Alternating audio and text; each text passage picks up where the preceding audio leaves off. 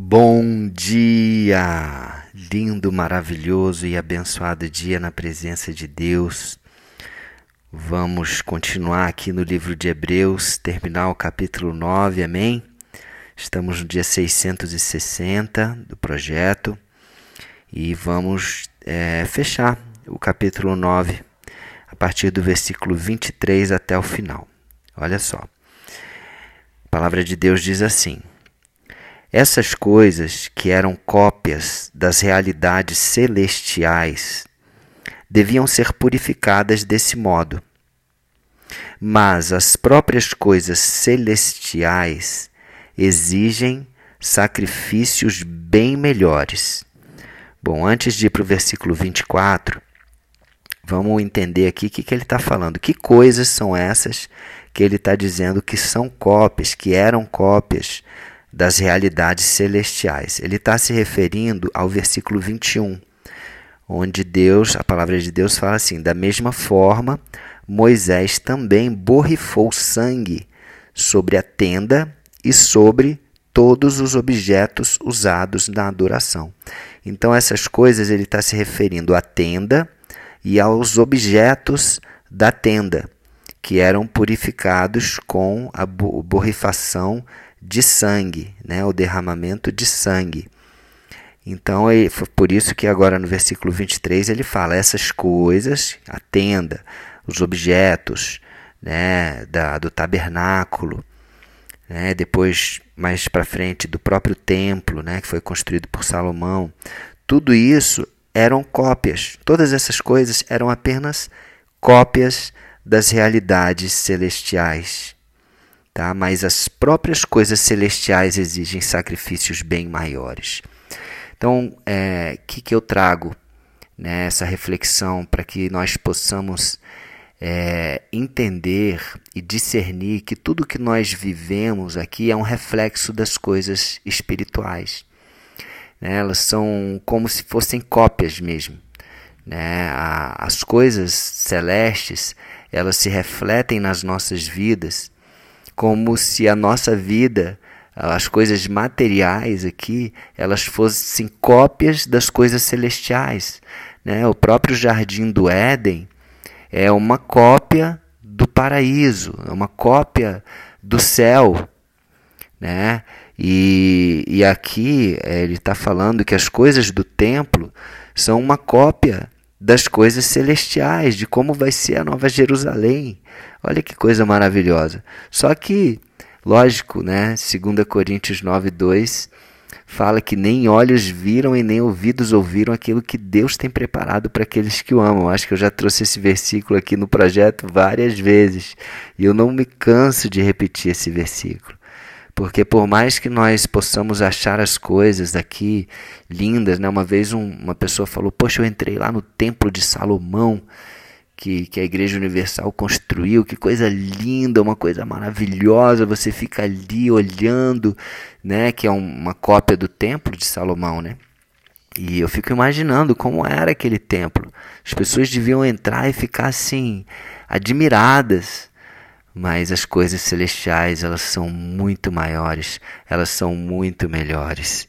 Amém? Você crê nisso? Versículo 24: Cristo não entrou num lugar santo feito por seres humanos, que é cópia do verdadeiro lugar. Ele entrou no próprio céu, onde agora aparece na presença de Deus para pedir em nosso favor. Cristo está lá, na verdadeira tenda, no verdadeiro templo, no verdadeiro tabernáculo celeste, eterno, que ninguém pode destruir.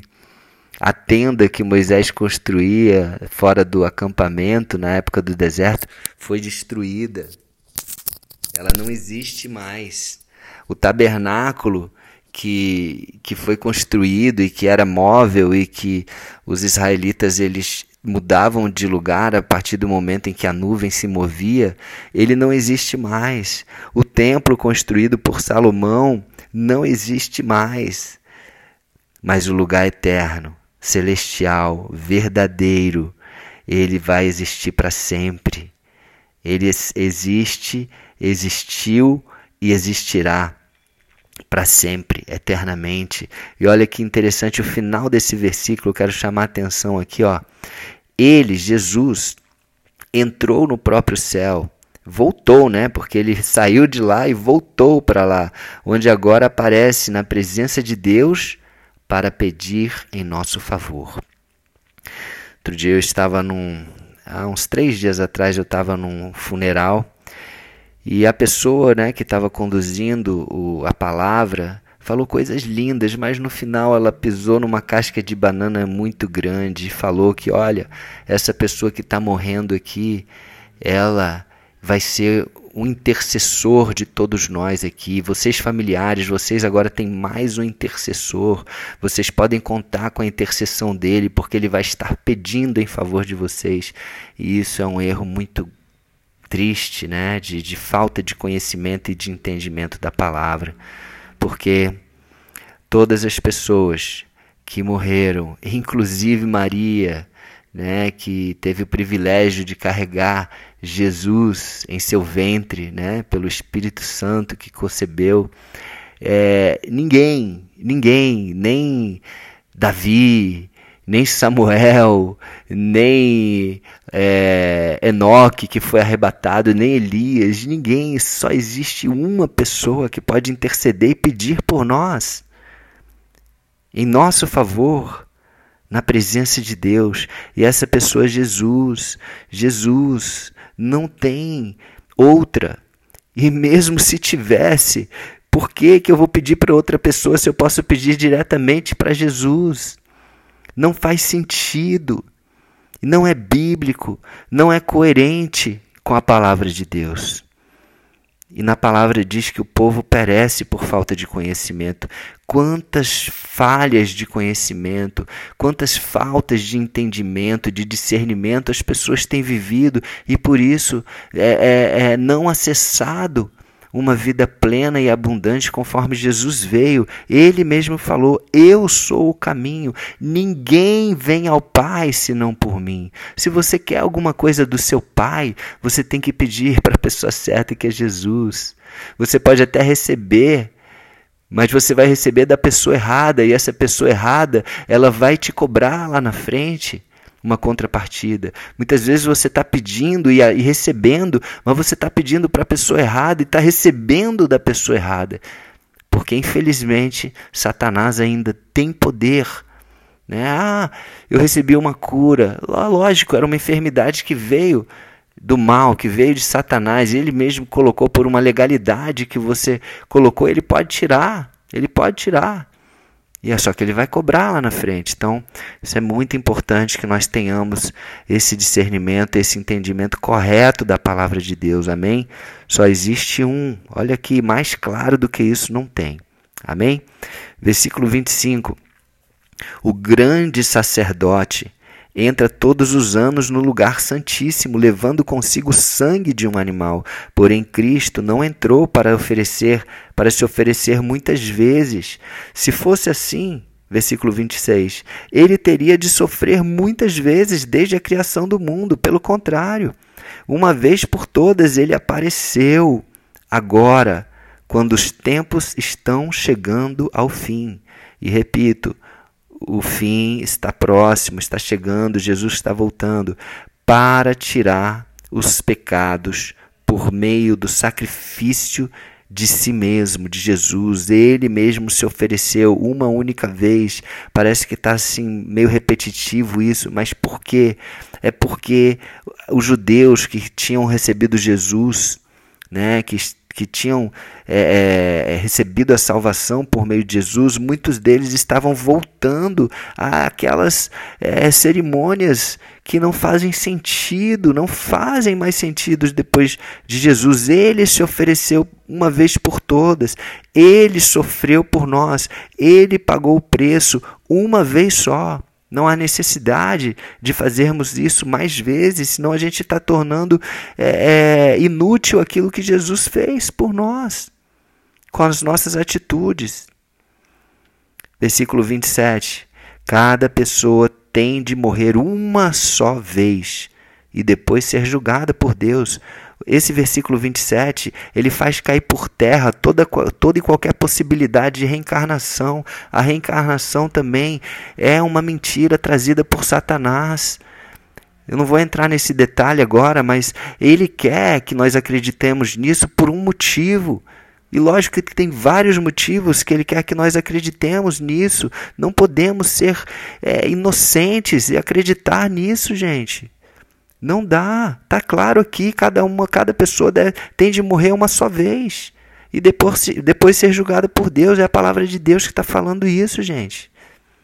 Versículo 28. Assim também, Cristo foi oferecido uma só vez em sacrifício para tirar os pecados de muitas pessoas, e depois ele aparecerá pela segunda vez, não para tirar pecados, mas para salvar as pessoas que estão esperando por ele. E aí eu pergunto: você está dentro desse grupo de pessoas que está esperando por Jesus? Ele já veio, ele já pagou, ele já cumpriu, ele já pagou pelos nossos pecados. Você só precisa receber Ele como Senhor e Salvador. Agora, você faz parte desse grupo que ele falou aqui no final, de pessoas que estão esperando por Jesus? Eu faço. Se você faz parte desse grupo, amém. Estamos juntos, porque Ele vai voltar e não demora muito. Eu creio que não demora muito. Tá bom, gente? Vamos fazer aquilo que dá para a gente fazer hoje, pois não sabemos se estaremos vivos amanhã. Nem daqui a uma hora a gente sabe. Imagina amanhã, imagina daqui a um mês, um ano e etc. Amém? Ainda há tempo. Ainda é tempo de nos arrependermos, ainda é tempo de buscarmos a presença de Deus, ainda é tempo de buscarmos essa reconciliação, ainda é tempo de sermos luz, sermos sal, de amarmos as pessoas independentemente de suas escolhas. Ainda é tempo, ainda é tempo. Tá bom? Eu amo você, independente de se você concorda comigo ou não, respeito a sua opinião, respeito o que você decide para a sua vida. Só que a palavra, ela tem de ser levada, ela tem de ser pregada. E a palavra é a verdade, a verdade que nos liberta. Conhecereis a verdade e a verdade vos libertará. Amém? Vamos orar? Senhor Deus, muito obrigado, Pai. Mais uma vez, pela tua palavra poderosa que nos alimenta, que nos liberta, que, que nos ilumina que nos traz luz para que não é, andemos por essa vida cegos e tropeçando em coisas básicas. Que o Senhor nos ajude cada vez mais. Dá, Espírito Santo, nos ensina, nos dá discernimento desta palavra poderosa, nos ensina, nos revela, nos convence do pecado e nos ensina a amar. Nós te recebemos, Senhor Jesus, como Senhor e Salvador de nossas vidas. Amém. Então é isso, um beijo no coração e até o próximo dia do projeto. Inici vamos iniciar o capítulo 10 de Hebreus, hein? Vai ser lindo.